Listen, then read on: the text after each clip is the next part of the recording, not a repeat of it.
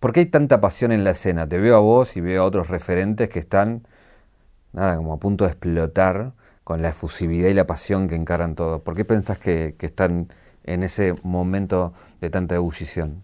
Yo creo que fue un trabajo que venimos haciendo desde el principio, porque siempre que, que viví los esports o que, vi competencias, yo fui mucho de ir a ver partidos importantes de la escena, como por ejemplo, no sé, en la final de la CLS, creo que fue en 2017, cuando jugó KLG contra Isurus. Yo fui y sí, le hinchaba, gritaba, cantaba, pero no lo sentía como, como que la gente se sintiera parte del equipo. Uno se pone la remera y todo, pero nunca sentí que, que la gente se la viviera por el equipo. Y, y cuando arranqué con todo esto de 9Z, yo sentía que, que quería que, que los chicos eh, se sientan parte del equipo, ¿me entendés? Por eso siempre, siempre buscamos generar contenido o competir, pero de manera que, que sea agradable a la vista, que, que los chicos se puedan sentir parte del equipo. Entonces creo que eso es lo que les genera pasión a los pibes. Un viaje, un viaje, una vida, un recorrido, una reconstrucción. Caja negra, caja negra. Todo queda registrado en la memoria. La otra vez lo veía a Goncho, ¿no? Que decía, soy el equipo contrario, pero celebro lo que hace Frank Caster. No quiero que sea un Boca River. ¿Cómo haces para que eso no se transforme en rivalidad después, no? Y eso, eso a veces pasa, pero aunque no quieras. Eh, porque, bueno, eh, uno se hincha de un club y el otro del otro y se, van a matar en el chat. Pero siempre tratamos de promover que, disfruten. Porque siento que cuando veo un partido con el chat y se están todos puteando, no lo disfruto. Lo pongo en cámara completa. No quiero leer el chat. Entonces me di cuenta de lo mucho que disfruto un partido cuando tengo full cam y digo, ¿por qué tiene que pasar esto? Y siempre tra tratamos entre todos, no sé si solo yo, es Goncho, es Coscu, todos los de la escena, tratamos que los pibes lo vivan de forma sana. Porque si no se genera lo que pasa en el fútbol, que, rompen una reja para meterse en la cancha y cancelar un partido que están perdiendo, o cosas así que, que, entristecen la escena. Entonces tratamos de que, al fin y al cabo tiramos todos por el mismo lado. Eh, Goncho celebra lo de 9Z porque yo calculo que siente que, que, es un paso para la región. Nosotros estamos tratando de dar pasos que, que yo creo que suman a todos, no es por el interés propio de 9Z. Yo creo que, que 9Z está ahí trabajando con Claro, es un paso enorme para la región. Y eso hace que otro equipo ISPAR pueda trabajar con, con otra, otra eh, empresa de telecomunicaciones. Que, que 9Z entre con una, con una marca de autos hace que otro equipo pueda trabajar con una marca de autos. Y eso no solo genera contenido y ganancia, hace que, hace que la escena crezca. Porque todos buscamos lo mismo, buscamos que buscamos pisar afuera, cosa que, que en Latinoamérica poco pasa. Ya vamos a llegar a, a este presente 9Z, ¿no? las incorporaciones, los últimos resultados y hacia dónde vas.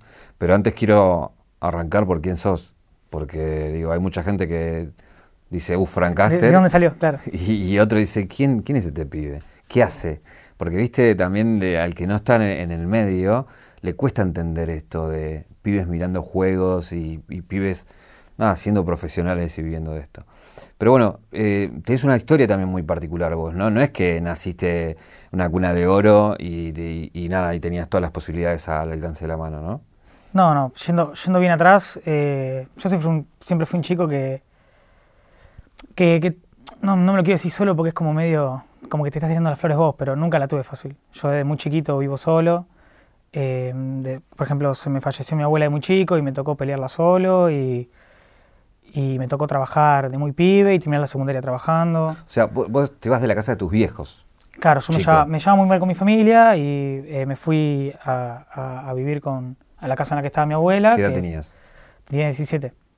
Pude conseguir un trabajo eh, de noche en un kiosco y nada, era ir de noche al kiosco y irme trasnochado a la secundaria. ¿Y con tus viejos tuviste relación después de eso? Sí, sí, obvio, obvio. Más adelante eh, supe perdonar y, y, ellos me perdonan a mí porque creo que cada uno comete sus errores. Eh, pero nada, desde muy chico me tocó pelearla y, y, bueno, no sé, siempre como que, siempre que algo malo me pasaba, como que, no sé, la vida me sonreía. Por ejemplo, mi etapa de crisis más grande fue cuando se murió mi abuela o cuando perdí mi primer trabajo. O sea, vos te vas a vivir con tu abuela y tu abuela muere cuando vos estabas viviendo con ella. No, yo estaba, era muy cercano a mi abuela y fallece y después me mudo a su casa. Ah, ok. Entonces ahí ya me, me tocó mantener la casa eh, y trabajar de, de, chico, ¿viste? Claro. Y aún así eh, siempre tuve suerte, no sé por qué, siempre tuve suerte. Perdía un trabajo y me quería morir porque venía el mundo abajo. Imagínate vivir solo con 18 años y perder el trabajo era como, era la crisis más grande que podías tener. Y me salió un trabajo mejor. Me salió un trabajo mejor y lo encaraba de otra manera. ¿Cómo fue la historia de laburar un kiosco 24 horas de noche? Debe ser heavy. ¿Dónde era eso? Y heavy, era en 3 y 44. Yo soy de La Plata, trabajaba en un kiosco de La Plata. Y, nada, era, heavy, ¿viste? Era heavy porque de noche no van lindas caras a, comprar. No van lindas ¿Qué caras. ¿Qué te ha pasado? ¿Te ha pasado alguna ¿Qué me ha pasado? Y que, en ese momento estaba eh, la limitación para comprar alcohol de noche. No sé si sigue estando, porque como que yo no trabajo en un kiosco. Pero ese kiosco sí vendía. Entonces, nada, veías caras de, cualquier tipo, gente que te rompía los vidrios del kiosco, que te pegaba en la reja, que si no le dabas el whisky fiado se repudría y todo ese tipo de cosas. Y fueron todas situaciones que, de chico me hicieron crecer de golpe. Yo, para que te unida, tuve el trabajo más nefasto que tuve, que la pasaba re mal. Trabajaba en el Casino de La Plata limpiando. Y yo levantaba los chicles, porque en el sector de las tragamonedas vi cualquier cosa, desde viejas tirando agua bendita a la máquina, gente llorando diciendo que vendió el auto, pegándole a empleados porque perdieron plata, cosas así, que te rechocaban, ¿viste? Te rechocaban. Eh, y a mí me tocaba despegar los chicles de la alfombra al lado de las tragamonedas, porque ahí son todos revicios, como que comen chicle y fuman todo el día mientras le dan a la maquinita. Y, nada, me acuerdo patente, eh, un hombre eh, bastante robusto, de traje, peinado todo para atrás, con entradas, que me vio así despegando el chicle y me mira y me escupe el chicle al lado. Eso no me lo olvido más. Te juro que eso no me lo olvido más. No me lo olvido nunca más. Hay una parte en un video que vos decís esto de no se metan en el juego, es lo peor que hay, es una, es una mierda la gente que está en el juego. Sí, sí, siempre incentiva a que la gente no apueste. Y de hecho es muy contradictorio porque me gusta mucho el counter y el counter es mucho de apuestas de skins. Pero he hecho publicidades de páginas de apuestas de skins, pero siempre me fijo de que, de que no sea un scam o que estafen a los pibes y qué sé yo. Y siempre les digo que, que no pongan plata, que si tenés un skin, meté el skin y tratá de sacar otro. Última perder skin, bueno, es un boludo, perdiste el skin. No es la muerte de nadie. Yo he perdido miles de skins. Pero no, siempre le digo a los pibes que no metan plata porque como arrancás, cada vez se pone peor. ¿Y ahí, ahí por qué te vas de ahí? ¿Te vas por a buscar otro laburo mejor? Me voy porque no aguantaba más. Eh, entré ahí y desde que me di cuenta que no era lo mío, eh, tenía que seguir trabajando, pero nunca paraba de buscar. Siempre desde la, desde la vuelta del bingo de La Plata hasta mi casa, o cuando iba al centro, qué sé yo, en la mochila llevaba una carpeta llena de currículum que no decía nada, porque arranqué, arrancaba estudios geofísica hace dos cuatrimestres, tenía tres materias metidas nada más, y, ¿qué, tenía? Nada, secundario y, y trabajar en un kiosco. Aparte estamos hablando de algo de hace 3, 4 años atrás, ¿no? Mucho más. 5 años, eh, sí, 4 años atrás más o menos, sí. O sea, cuatro años fue ayer. Sí, sí, fue hace poquito. Sí, sí. eh, ¿Cómo terminaste en una financiera? ¿Cómo terminé en una financiera? Eh, mi viejo entró, eh, conocí al dueño, que terminó siendo como mi padrino, que me enseñó básicamente todo lo que sé sobre finanzas o negocios, que tampoco sé mucho, pero lo básico, cómo, cómo, cómo, cómo mostrarte, cómo hablar, cómo tratar a los empleados.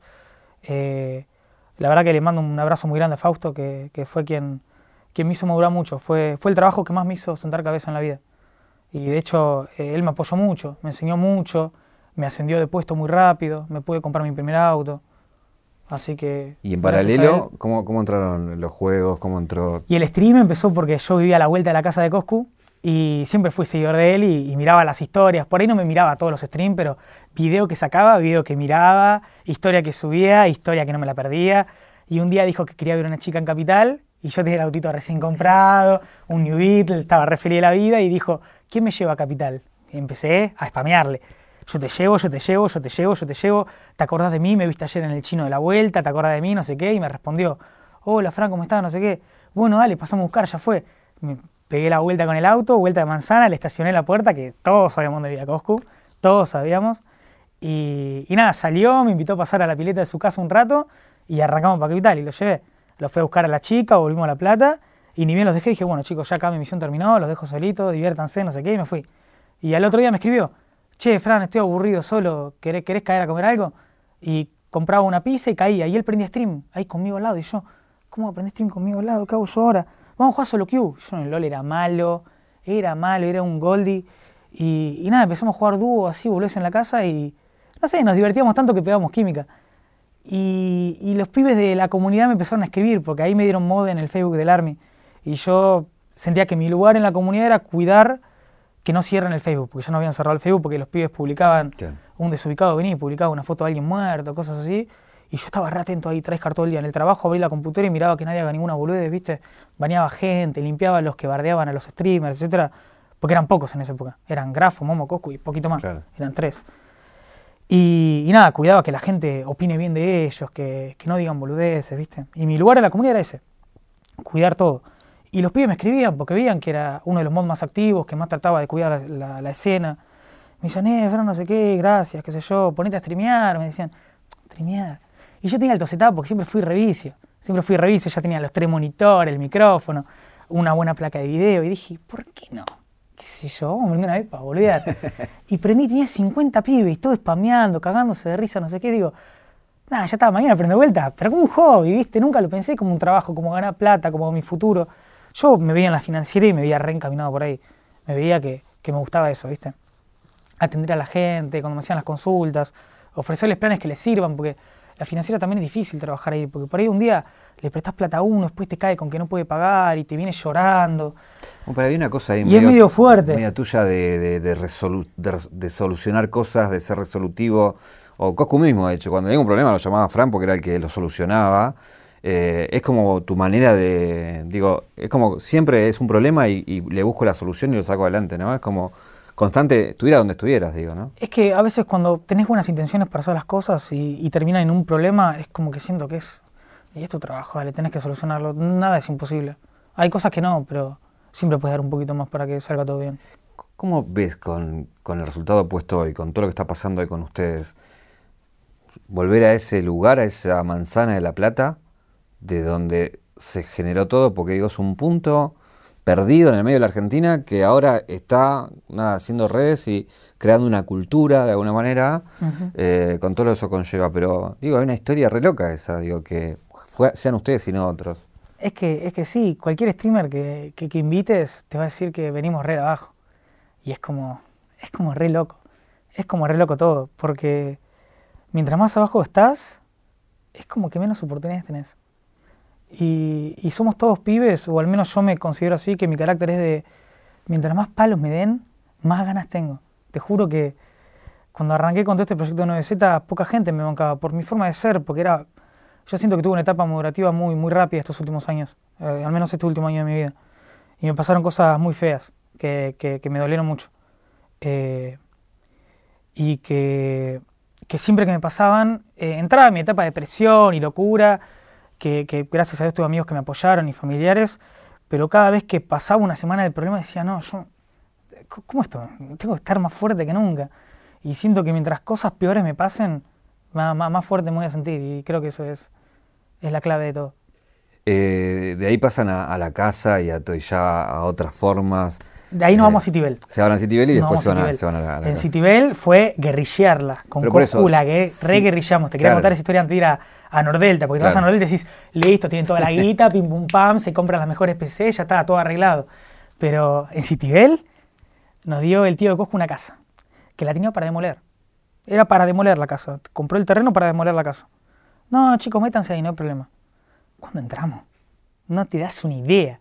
No te puedo explicar que, ni el calefón andaba, el agua perdía por el techo, se llovía todo. Entraba un frío, teníamos que calentar, poner leña en la chimenea. Te juro que armaba unas hogueras que la casa se llenaba de humo porque nos recagábamos de frío. Y, ahí esa, etapa es la que más extraño. Eh, esa etapa eh, me admiré mucho a mí mismo, que es fuerte decirlo, y admiré mucho a Coscu porque era como, no tenemos nada, pero vamos por todo. Si, si tenemos, teníamos en esa época, yo tenía una media de 1500 viewers porque estaba remanija, streameaba todo el día remanija, y Coscu por ahí ya estaba un poco más chill porque viene hace muchos años streameando. Y también Coscu tenía una media de 3000, 4000 viewers, y en Argentina era imposible tener esos números. Y nos remotivamos, nos remotivamos porque ninguna marca apostaba, Twitch no nos daba contrato, pero los pibes nos bancaban y eso era lo que nos motivaba día a día. Y era como que todos los días era repelearla y era, y era re emocionante. Es la etapa de mi vida que creo que más emocionante fue. Así que eso de Citibel. Lo más bizarro en Citibel que les pasó. Lo más bizarro es que se nos metía gente a la casa. Se nos metía gente a la casa, no tocaban ni puerta, nada. Se metían, hola, Fran, ¿puedo pasar? Y yo, amigo, gracias por bancarme, pero no. No, no quiero que pase en mi casa. Estoy, me agarraban de pijama a las 2 de la tarde porque en esa época streameábamos hasta las 5 de la mañana. Imagínate que nos despertábamos a las 2 de la tarde.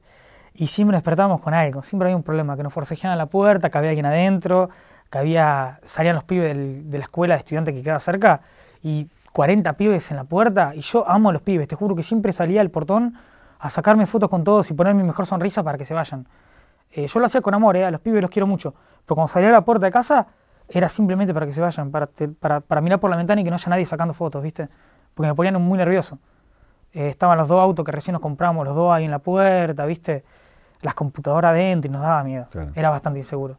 Así que ni bien pudimos con los skins de Counter empezar a juntar plata, por ejemplo, aprovechamos la oportunidad y dijimos, necesitamos dar un salto de calidad para, por nosotros, por nuestra salud. Eh, no es que somos caretas y que queremos estar en un barrio. Yo vivo en un edificio en, Palermo, ¿me entendés? No es que estoy en un country encerrado de la sociedad. Pero en su momento lo sentimos así porque realmente nos sentíamos inseguros. Yo, para que te des una idea, una vuelta volviendo por la autopista eh, de Tigre a, Capital, me llamaron diciéndome, che, flaco, te estamos siguiendo, no vayas rápido, frená porque se pudre si no. Y, un chabón, una voz grave, un chabón grande, corazón a mí, no sé cómo pisé el auto a 300 por Panamericana, me fui a la mierda. Eh, y esas cosas, esas cosas pasan y no las contamos porque son como cosas re traumáticas que te dan miedo contar, ¿viste? Eh, ¿La casa te quedó con un gusto amargo? Ya estamos hablando de Nordelta. ¿La primera Dolfina? No, no. Citibel, un gusto hermoso. Nordelta sí, me quedó un gusto bastante amargo. ¿Qué, qué, qué, cuál es la visión que tenés hoy de eso? Que fueron etapas para crecer. Que yo hoy eh, veo, como que aprendí a ver todo con felicidad, ¿no? Eh, que mi mejor amigo se agarra a mi novia o algo así, uno lo ve re traumático en el momento, pero cuando pasa después, decís que yo soy más fuerte que esto. ¿Esto qué, qué es esto? Tipo, gente mala en tu vida te cruza siempre. En el momento te partió. En el momento me partió, sí. Pero no, no, era un, no fue mi primera decepción. Mi primera decepción grande fue que, por ejemplo, cuando arranqué con 9Z, no tenía nada. Era cero. Eh, era mi sueldo el que pagaba todo. Y una persona se me acercó a querer ayudarme y, me empezó a ayudar, me empezó a organizarme a mí como profesional y después me cae con que para darme un sponsor le dar el 50% de la empresa. Y eso me parece red oportunista. Porque vos puedes pedir yo cuando consigo un sponsor a través de un tercero, le cedo un porcentaje como corresponde, pero que venga alguien a darte un sponsor a cambio de un porcentaje en la empresa y me quedé solo de vuelta. Era hacer todo de vuelta solo. Y así me pasó un par de veces hasta que di con la persona indicada, que más adelante solamente la vamos a nombrar. Pero sí, varias decepciones así que, que me marcaron bastante. Fue muy, muy traumático en el sentido que yo sigo viendo hoy que se siguen cruzando y recordando y removiendo todo eso. Eh, ¿Por qué pensás que, todavía sigue picando eso? ¿no? ¿Por qué no sentaron a conversar? Los no, no, me, senté a conversar con los chicos. Me senté y tuvimos una charla que, fue muy positiva para todos. Pero creo que la gente, a la gente le gusta, le gusta el morbo. Te juro que a la gente le gusta el morbo.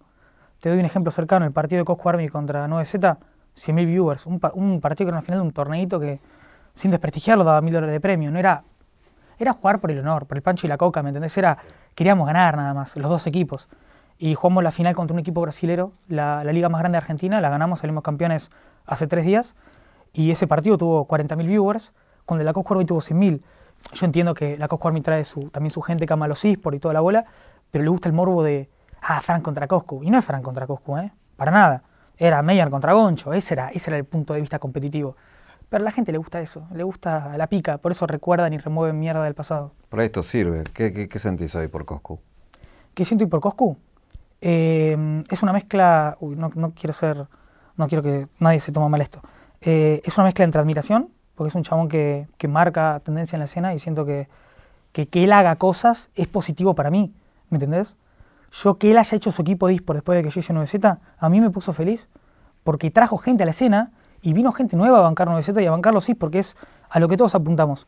Entonces por eso lo admiro, porque el chabón, sus pasos son grandes. Y por otro lado, me siento decepcionado porque en su momento no respondió como yo quisiera, pero cada uno responde como siente en el momento. Entonces, como que a la vez no, porque no soy quien para pedirle a alguien que responda como yo quiera, ¿no? Cada uno se maneja como quiere y puede. ¿Sentís que si hubiesen sido juntos hubiesen llegado a este momento de la escena?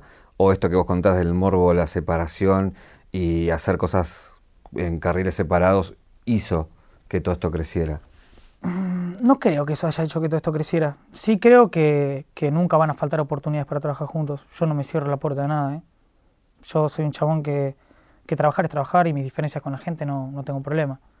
Este, además, yo conozco mucho Martín, muchísimo, más de lo que todo el mundo se imagina, lo conozco y es un chabón bastante sensato, pero que eh, él dice las cosas como las piensa y está bien. Él cuando cree que algo es así lo dice. Y está bien eso. Yo cuando creo que algo es así lo dice. Entonces es como que es chocante porque dice las cosas como cree que son.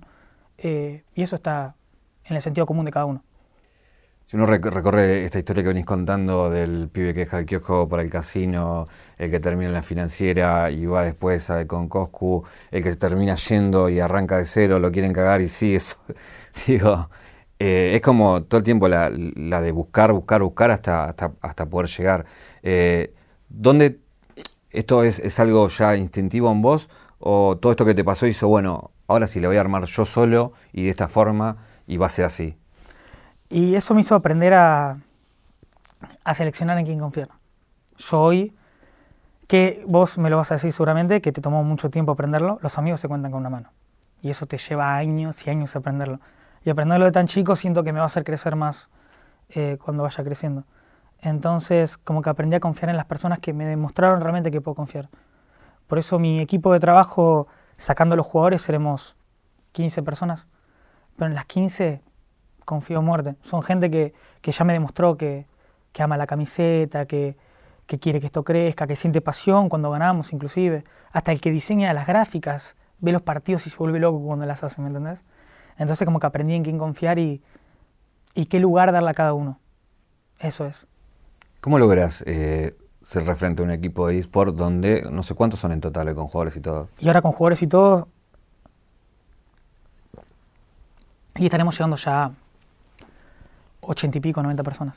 Porque eso en un momento sí se logra con sponsor, pero cuando arrancás de cero y empezás a construir. Claro, cuando arrancás de cero éramos 20 con toda la furia. Era un equipo de LOL, uno de Counter y, los que manejábamos las redes. ¿Cómo convences a toda esa gente de, algo que vos tenés en la cabeza, pero que todavía no, no está en, ¿no? no, sé. la realidad? Creo que era soñar. Creo que era soñar. Igual tuve mucha suerte. Tuve mucha suerte. Di con gente muy clave en los momentos que más lo necesitaba. Por ejemplo, el logro de, de King fue, fue traer tanta gloria a 9Z que ahí empezaron a decir, ah, para estos no están jodiendo. Y todavía estamos jodiendo porque no teníamos los recursos para, para tal. Pero yo me cansé de, te voy a ser muy sincero, me cansé de, yo me vendí de una plataforma a la otra, lo cual cortó mi carrera a la mitad. Después la pude remontar, pero fue una decisión difícil, ¿viste? Venderte a otra plataforma no es fácil. ¿Fue un error eso? No, no, no, porque creo todo esto de lo que vino después. No me arrepiento de nada. Pero fue difícil pasar de tener era, era mi época pico de, Twitch, tenía una media de 8.000 viewers y streameaba dos horas por día, estaba totalmente desquiciado y pasé a una plataforma china que sí, me pagaba 30 lucas verdes por mes, pero después me encontraba con que a fin de mes contaba y tenía 800 dólares en el bolsillo. Y decía, ¿cómo puede ser que no pueda cambiar el auto por, por armar esto? Pero aún así seguí porque decía, esto tiene que salir, no puede salir mal. Y, no salía y no salía y no salía. Después de un año acá estamos, eh, con Claro, con Red Bull, con un montón de empresas que, que, la gente dice, uy, es plata, es plata, pero yo estoy feliz porque es un antes y un después. Yo realmente puedo darle recursos a los pibes que se merecen, ¿me entendés?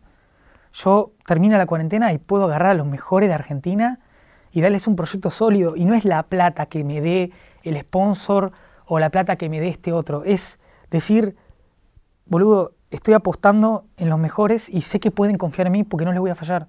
Yo a los pibes les voy a dar todo lo que necesiten para competir afuera y, cruzar esa barrera que nunca pudimos cruzar. Lo máximo que llegó Argentina en el Counter es una Pro League. Nunca jugamos un Major. Nunca jugamos un Major. Tenemos jugadores que la descosen. Pero como los equipos agarran a uno, otro equipo agarra a otro, viene un equipo afuera y se lleva a otro, y otro equipo afuera se lleva a otro, es como que los cuatro mejores están todos separados. No, tenemos que, yo quiero agarrar a los cuatro mejores, tenerlos conmigo como los tengo ahora, y salir a pelear por nuestra bandera, ¿me entendés? Ahí eh, vos sos premonitorio, si querés, cuando planteas tu proyecto en fases, ¿no? Fase digo, porque digo, estamos en la fase... Eh, ¿Hoy en qué fase estás y las que te faltan de qué constan? En la fase que estamos eh, sería la fase de, dominar la región. En Argentina, si bien hay equipos que llevan muchísimos años y se los respeta por el estatus que tienen y porque marcaron un camino, o un abrazo para Furios, para Isurus, que son equipos que sin ellos hoy yo no estaría acá, eh, siento que hoy 9Z es como el equipo popular por, por el contenido y cómo se entrega al público. Y por otro lado, competitivamente, siento que, que ya en varios juegos ya dominamos realmente lo que es Argentina y hasta inclusive bastante de la región. Ahora la fase que se viene, la que queremos competir es pisar, armar Gaming House afuera y pisar afuera y ver cómo, cómo nos medimos contra equipos de Brasil, de Estados Unidos, de México, etcétera. Hoy los números que han conseguido son números impensados hace un tiempo atrás, digo, inclusive superando a, otros países que antes eran la sombra argentina. Eh, Pero ¿cuál es el, sueño máximo al que aspiras, digamos? Cuando vos decís, tengo un objetivo, voy a ir, nada me va a parar y lo voy a lograr. Porque lo decís explícitamente. Sí, sí. Eh, el sueño máximo es jugar un Major, eh, al menos clasificar al Mundial de LOL, que siempre Argentina se quedó en la parte de playoff y nunca jugó, nunca llegó a, jugar el Mundial. ¿Cómo puede ser? Tenemos jugadores buenísimos, ¿cómo no podemos llegar? Así que sí, el sueño sería un Major, otro Mundial de Fortnite, otro Mundial de LOL, competir en el International de Rainbow Six, es llegar, mi, sueño es, mi sueño es que toda Argentina se una como en el Counter en la época del Mundial de Países del Counter, no sé si conoces, que era el roster de Straka, Tutegen, Tommy, Johnny Boy, que, que, era como, es que fue increíble, fue, era, eran equipos armados por países y Argentina llegó a la final cuando nadie, ey, nadie le daba dos pesos a Argentina, nadie le daba dos pesos a Argentina, llegó a la final, fue, fue una revolución y en esa época esa revolución tuvo 4.000 viewers. ¿me entendés? Hace cuatro años. ¿Qué pasaría si hoy un equipo de Argentina pisara afuera, ¿me entendés? Yo quiero que se sienta lo que se siente en un mundial de fútbol, que todo el país se une por una sola bandera. Es como que ese es el sueño. Eh, lográs la, incorporación de, gente en la escena muy importante. Eh, si querés contar quiénes son y cómo lo lograste, básicamente. Y por ejemplo, la oportunidad de, fichar a Nacho Meyan eh, fue Uf, fue como que todos los astros se alinearon, te juro. Te juro que es imposible contratarlo a él. O sea, para que te des una idea, equipos españoles ofertaron fortuna por él. Pero él eligió 9Z porque era volver a su casa, porque estábamos en pandemia, porque justo nosotros eh, pudimos conseguir un sponsor que nos dé los recursos para, intentarlo. Fue, fue como que, no sé, se alineó todo, se alineó todo. Y salió perfecto. Así que nada, es, como. Es como algo que, que todo el mundo creía imposible que pase y poder lograrlo es como una remotivación. Sumás también a, hoy una revelación, un fenómeno del stream que, es Bruno. Sí, eh, que lo anunciamos ayer, sí. Bueno, Bruno, a Bruno solo veía hace mucho. Eh, y decía, todo el mundo me preguntaba, ¿por qué no meten está Le, está yendo bien, ¿eh? Le está, pero está yendo muy bien. Tipo, stream con Kun Agüero, con Ibai, con Papo, eh, 70.000 viewers. Eh, rompió todo en una sola cuarentena el pibe. Y yo lo vi y decía, ¿sabes qué pasa? Que el perfil de él, esto no me gusta y esto no sé qué. Y el pibe solo lo empezaron a hatear por meterse en clase de Zoom, viste, cosas así. Y él solo se dio cuenta, sin que nadie le diga nada. Y él solo evolucionó su contenido en un mes. Y ahora es un contenido totalmente distinto y súper más sano que el anterior. Y dije, si este pibe con esta edad le funciona así la cabeza, si yo lo ayudo a crecer en el sentido profesional y lo asesoro, eh, este pibe no tiene techo. Y, lo digo sin que me van a bardear por todos lados, pero Bruno eh, hoy es un pibe, pero en cinco años para mí es el próximo Coscu. A, ese nivel, tipo, está marcando un antes y un después en el streaming. Y la gente dice, no, porque ya dice, no, un pendejito boludo de contenido para nenes, no sé qué. Coscu arrancó haciendo contenido más para pibes, ¿eh? orientado a invadir Instagram, si los pibitos todos, eh. Coscu arrancó así. Eh, y la evolución de Bruno yo me voy a encargar y voy a dar lo mejor de mí y quiero estar a la altura de que Bruno crezca para mejor, porque Bruno tiene un potencial que, es increíble. Hoy en día es el, streamer de habla hispana. O sea, junta a, eh, España, por ahí lo pasa el Rubius o Ibai, pero está indudablemente, siempre que reviso las estadísticas de Twitch Metrics, está siempre dentro del top 5 de, los, de las horas del stream con horas más vistas de habla hispana. No de Argentina, de habla hispana. ¿Y qué piensas que tiene para lograr eso? ¿Qué tiene Bruno? Y mira, queda re fantasma lo que voy a decir, pero yo en Bruno me vio reflejado cuando empecé.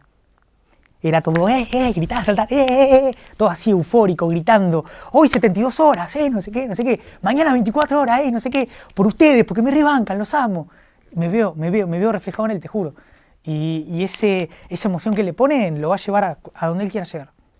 Eh, todo esto también lo lográs por, la inclusión de, un sponsor que, es claro y que también tienen una plataforma donde, donde suben contenido. Y un contenido que estamos eh, cuidándolo mucho. Tratamos de orientarlo a, que el que entre diga, no, tengo que ver otro. No quiero que alguien entre a la plataforma de Claro y se vaya. Porque todos ven videos en YouTube, ¿me entendés? Es como entrar a otra plataforma es algo nuevo. Pero nos está yendo muy bien ahí. Nos está yendo muy bien y Claro está contento. Así que vamos a ir dando ahí lo mejor. Pero está bueno ahí meter exclusivas, cosas detrás del equipo que la gente no ve en las redes. ¿Quieren ver la de Game 1 de 9Z? Entren a Claro. Y ven el video que la descose toda y dicen, hasta ah, que ver otro. Entrevista a Meyer. Ves como Meyer se abre a cámara y cuenta todo tan profundamente. O un por View viendo detrás de la vida de un jugador, de un streamer. y decís, no, quiero ver otro, ¿me entendés? Entonces, nada, eh, es re lindo poder generar ese contenido y, y, que la marca te deje ser vos, ¿me entendés? Porque no lo forzamos. ¿Posta querés poner un tobogán en tu empresa y un, sí, un vamos un pelotero? to- sí, el pelotero me dijeron que puede que no, pero el tobogán ya lo, lo- lo vamos al tobogán. Porque estuve, estuve investigando, viste, eh, cómo puedo hacer que, que un empleado vaya todos los días a una oficina y siempre esté feliz. Porque no es fácil. Llego a una oficina y sí, mi jefe era un cago de risa, pero había veces que iba de mal humor. Y digo, ¿cómo puedo hacer yo para que alguien vaya y vaya todos los días con una sonrisa oreja a oreja? Y me puse a ver oficinas y vi las de Google, ¿viste? Y empecé a robar ideas. Dije, esto tiene que ser así, esto acá, acá tiene que ser alegre, acá tiene que haber color, un espacio verde, poner eh, plantas sintéticas dentro de la oficina para darle vida, ponerle espacios con, con ventanales grandes, mucha luz. Y estuvimos pensando, craneando muchas ideas con, con Felipe, que es como mi, es como, es todo, es mi mano derecha, mi hermano, mis pies, mi cabeza, me sienta siempre al piso. Eh, es como el manager in-house de- del equipo, es como el que cuida a todos los jugadores, el que se encarga de la infraestructura, de los planos, de esto, del otro. Es un chabón re multiuso que es muy talentoso. Eh, perdón que le tiene tantos flores, pero él me hizo llegar a donde estoy. Eh, y estuvimos ahí maquinando mucho y, estamos buscando eh, hacer un lugar donde la gente entre y diga, ay, qué lindo trabajar acá. E- ese es el objetivo, que se sientan así. La pandemia te frustró lo de Brasil, ¿no? Me frustró muchas cosas, pero me trajo otras. Y te voy a contar. Eh, fuimos el primer equipo argentino en apostar a los eSports femenino y, en apostar en grande, porque no quiero desprestigiar a nadie, pero muchos equipos ficharon mujeres, armaron roster con coach, analistas, psicólogos, para que jueguen mejor, qué sé yo. Dijimos, no, tenemos el mejor roster femenino de Counter-Strike. Nos vamos a jugar afuera. Compramos la entrada para, para competir en Copenhagen Games, donde iban los mejores rosters femeninos de- del mundo a jugar Counter. Y nada, arrancó esto de la pandemia, pero tranqui, ¿viste? Dijimos, se nos puede frustrar, pero nosotros siempre estamos en esa. O negro, blanco, grises no hay, vamos por todo. Si sale mal, sale mal y después vemos, siempre hacemos eso. Lo cual algún día me puede salir mal, ¿no? Bueno, vamos, vamos, vamos, vamos, ¿a dónde vamos? Eh, bueno, empezamos a llamar, que nos daba una gaming house, donde nos alquilaban un bootcamp, y dimos con Alicante, y fuimos para allá, para Alicante, las chicas se instalaron, empezaron a tryhardear, pim pum pam, pim pum pam, a la semana, cuarentena absoluta en España. Se cancela el Copenhagen Games. ¿Cómo traerlas de España a Argentina cuando no hay vuelos? Todo ese quilombo, que los pibes de Fortnite estaban por competir un torneo en Brasil, cancelamos Brasil, cancelamos España, los pasajes el triple de precio, frustración, plata a la basura, qué sé yo. Y después dijimos, bueno, salió todo mal, perdimos mucha plata, ¿qué hacemos? Nada, trabajar, ¿qué vamos a hacer? Estamos en cuarentena, todos en sus casas, ¿qué mejor que hacer contenido? Torneo, evento benéfico, caridad para la Cruz Roja, fichar jugadores nuevos, competir en los torneos, eh, re- reformar los rosters para ganar, y, y aprovechamos todo eso. Y así marcas se empezaron a acercar, vino claro que le da como un estatus a la empresa, ¿me entendés? Es claro, es Red Bull, son marcas grandes, y ahora entramos al mail y todos los días tenemos propuestas de marcas grandes, y es como, puf, qué flashero, venir de que nadie, boludo, nadie te daba un canje de teclado, no me daban, ¿me entendés? No me daban un canje de teclado. Decía, soy el equipo de Fortnite más picante de la región. Y no, no, te, no, te damos mil dólares por mes y dos teclados. ¿Y qué- con qué le pago a los jugadores? Y ahí yo pagando en mi bolsillo, ¿viste? Y ahora ver todo esto es como nada, es como un alivio. Recién hablabas del equipo femenino.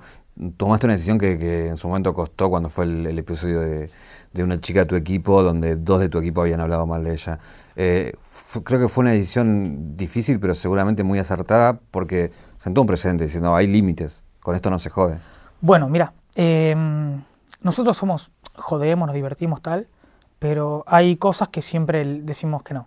Em, cuando se cruzan los valores que creemos que personalmente están mal o que no son eh, como positivos para lo que es la escena competitiva, eh, tenemos un manual de jugador donde detalla todo lo que un jugador puede y no puede hacer. Y cuando entras a una meseta vos lo firmás. Y, vos, te, vos te, te comprometes a que si haces esto mal, te puedo sacar del equipo, te puedo dejar sin jugar, te puedo multar, te puedo sacar el sueldo 10 meses si quiero. Yo quiero que quiero llevarlo más allá, ¿me entendés? Quiero que los pibes sean profesionales. Si un jugador de fútbol, a un jugador de fútbol le dicen cuándo coger, cuándo comer, cuándo puede salir de joda, le dicen todo. Y llegan a ese nivel. En Argentina no llegamos. ¿Sabes por qué los asiáticos llegan al nivel que llegan? Por la disciplina. Son chabones tan disciplinados que llegan a donde quieran. Entonces cuando pasan este tipo de cosas, tratamos de hacer un antes y un después para que no pase más. A mí me dolió un montón, desarmé, desarmé el equipo de contra completo, me quedé con uno solo, el que sigue ahora en el equipo, DGT que le mando un beso enorme, es un jugadorazo y súper profesional. Y nos dolió un montón, perdí toda la inversión, les puse una gaming house un montón de tiempo, entrenamos un montón para crecer. Y no, chau coach, chau jugadores, esto tiene que ser así. Y cada vez que pasa algo así, eh, tratamos de responder por ese camino. Por ejemplo, perdimos un partido de la última fecha de LOL contra un Dea Gaming, que era el otro puntero. Los dos punteros de la liga de LOL jugamos. Y piquearon algo mal que estaba baneado y que era ilegal. Y tuvieron que retirar la partida. Y podemos elegir ganar o jugarla de vuelta. La jugamos de vuelta se repeleó 50 minutos y la perdimos, pero yo estaba contento igual, porque ese haber jugado la igual y perder habla mucho mejor que haberle dicho no, ganamos así, eh, lo, siento mucho más, más logro eh, para la escena, ¿no?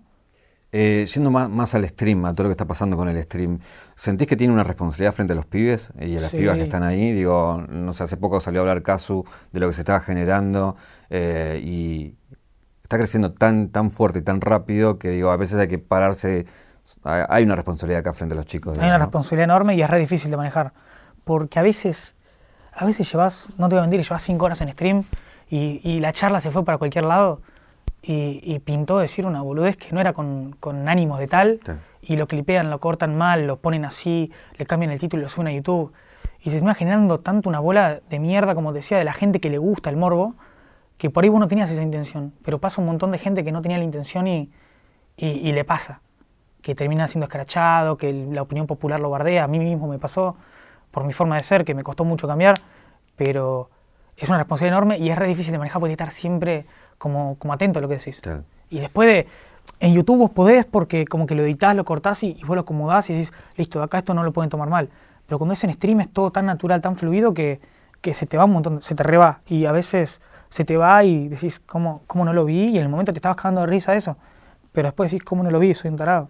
¿Estás enojado con el país por los impuestos y lo que te saca del dólar? está picante, ¿eh? Te gusta, te gusta, te gusta. Eh, mirá. Eh, no, porque te lo escuché yo decir, entiendo, ¿eh? Yo entiendo que hay medidas que, que preservan que preservan que la moneda no se devalúe y preservan la, la economía más puertas adentro del país. Y lo respeto pero ya nos vemos con medidas que realmente me hacen sentir que el país me está poniendo, me está poniendo un techo, ¿me entendés? Y vos decís, ¿cómo puede ser que, me esté yendo tan bien, pero que a la vez no me alcance y a la vez tenga este problema y que la divisa y que los contratos son en dólares de los jugadores y que no sé qué? Y decís, me tengo que radicar afuera. Me tengo que radicar afuera porque tengo un techo que no me permite, no me permite nada. Y y me duele mucho, ¿sabes? Que, cuando yo me, yo planteo mi postura liberal, que tampoco soy absolutamente liberalista, hablando económicamente o políticamente, pero cuando yo digo una postura que nadie se anima a decir, que nadie se anima a decir, porque todos en las redes están a favor del gobierno y lo súper respeto, no estoy en contra del gobierno, pero cuando salís con una opinión, es como que la gente se reataca, ¿viste? Pero mal, pero mal, entonces es como re difícil opinar, por eso trato de nunca opinar.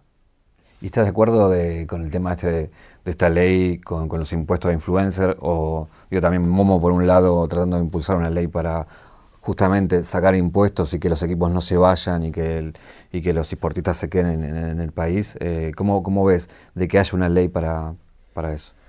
Yo, yo no está el proyecto de ley de Momo terminado, pero ya me contó más o menos por dónde va y lo veo viable por el lado de que realmente traeríamos, traeríamos mucha divisa extranjera de afuera si hubiera, si hubiera servidores en Argentina y si hubieran tirados en Argentina y sponsors como el Inter Master Series se hicieran en Argentina, sería, pero sería una locura. No sabes cuánta gente vendría a turistear acá, cuánto, cuánta moneda extranjera entraría.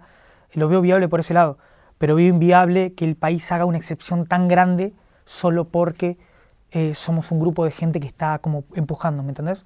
Eh, yo creo que el impuesto al dólar tiene que estar porque el país necesita tener divisa extranjera, necesita eh, sacarte un porcentaje. Pero no creo viable el hecho de no darte la divisa. ¿Me entendés? Cobramos un impuesto, sacamos un 40% si querés. Mira que te digo un 40, te estoy diciendo que me estás fundiendo básicamente. Pero me duele menos un 40% y que me dejen el dólar en la mano y yo por trabajar, a que te digan no. ¿Qué? ¿Te deposito? Toma, el dólar a, a 75. Toma. Y yo lo agarro y digo, bueno, buenísimo, vamos a comprar dólares. Ah, no, me alcanza para menos la mitad. Y ahí decís, bueno, tengo la mitad del vaso lleno. Y es re triste porque, nada, qué sé yo, yo creo que cada uno gana lo que gana porque se lo gana trabajando. Qué sé yo. pues, pero sentís que, que también hay una incompresión, digo, de la gente por ahí grande que no termina de entender que esto es una industria que puede traer divisas, que puede ser un crecimiento, digo, eh, tenés que andar eva- evangelizando y convenciendo gente. Sí, pero cada vez más fácil. Y al principio era muy difícil y respeto que sea difícil porque mi papá de chico que jugaba al Mario en la Sega, entonces Sí. era el Mario en la Sega, que te está perdiendo el tiempo tu hijo. No van a ver que ahora jugar un jueguito puede, no es, no es la plata, pero además de hacerte ganar plata, te puede formar como persona, te forma como persona porque enseñamos disciplina, le enseñamos valores, eh, le tratamos una vida sana a los pibes. Eh, el tema está en el extremo en el cual, por ejemplo, en una nota, en un canal, me dice una panelista, no, pero mi hijo está todo el día jugando 15 horas por día y no hace nada, así que ustedes son todos unos vagos. ¿Querés verlo así? No tenés por qué comprenderme, ni tengo yo por qué comprenderte, está perfecto. Pero em, me gusta que se vea cada vez más como el no estamos jugando. Obviamente estamos jugando, pero el contexto es que no estamos jugando realmente. Entonces, cada vez es más popular la opinión de que es algo serio y eso me pone feliz, porque al principio cuando contrataba un jugador, el papá me decía, ¿a Brasil? No. ¿Te lo vas a llevar vos? Y me veía a mí con todo el pelo pintado y los tatuajes en los brazos. ¿Vos te lo llevas, mi hijo? Tómatela. Es más, te voy a contar una historia. Eh, uno de los bootcamp, después del bootcamp de España que hicimos de Fortnite, hicimos uno a Brasil. Y un papá nos acompañó al aeropuerto. Se mordía los dedos de los nervios. El hijo lo estamos llevando a, España o a Brasil, no me acuerdo qué viaje era. Y, y llevaron al hijo solo y el papá. ¿Y el seguro médico lo tenés? Sí, sí, los tengo acá. Y seguro viajero y no sé qué. Me preguntaba todo el papá. Lógico, pues está cuidando a su hijo. Como hubo otros padres que directamente no me dejaron que el hijo viaje. Eh, y, no sé qué vio raro, que después me contó, porque ahora trabaja conmigo el padre de este jugador, dijo, no, bancame un toque, voy a sacar un pasaje. Se fue, escúchame, sin nada, tenía una mochila nada más.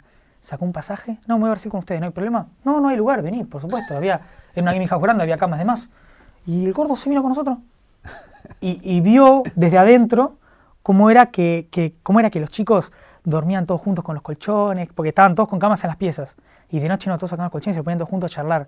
Y se dormían todos juntos, se levantaban a desayunar todos juntos. Después entrenaban un poquito, tomábamos aire, salíamos a caminar y después entrenaban antes de que arranque el torneo.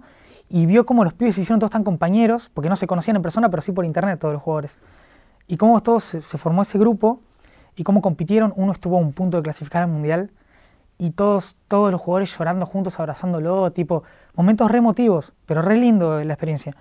Y el papá de este jugador vivió todo esto. Y hoy es el que me maneja financieramente la empresa y me enseña y me acerca a las marcas y me lleva a las reuniones con las marcas y me enseña cómo, cómo sentarme, cómo hablar, cómo, cómo convencer también, porque a veces uno puede decir que tiene un proyecto serio, pero cuando dudas con el habla, te dice este con los brazos cruzados así, titubeando, no le di un peso, ¿me entendés? Y él me está enseñando así como cómo, cómo ser más profesional. Y todo arrancó porque me acompañó a una bootcamp con su hijo.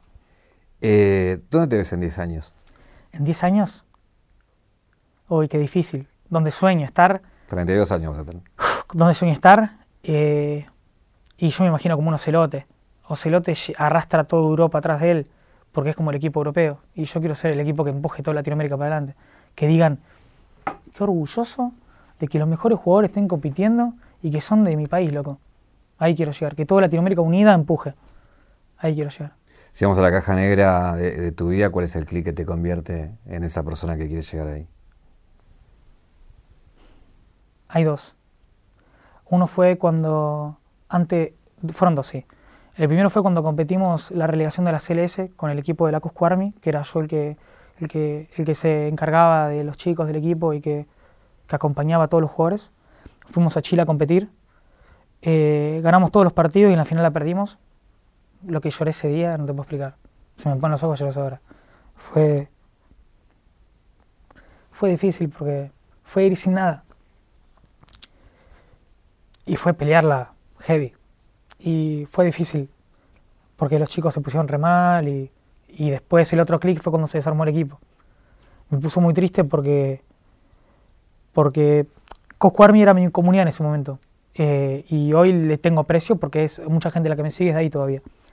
Pero en ese momento era como, como que sentía que quería llevar a la, por, la comunidad lo quería hacer, quería llevarla más, quería llevarlo a otro nivel por la comunidad. Y cuando se desarmó el equipo fue, y fue re duro para mí porque quería hacer cosas que no se podían, porque nadie podía poner plata, porque no se podía, porque estaba muy solo con un par de amigos.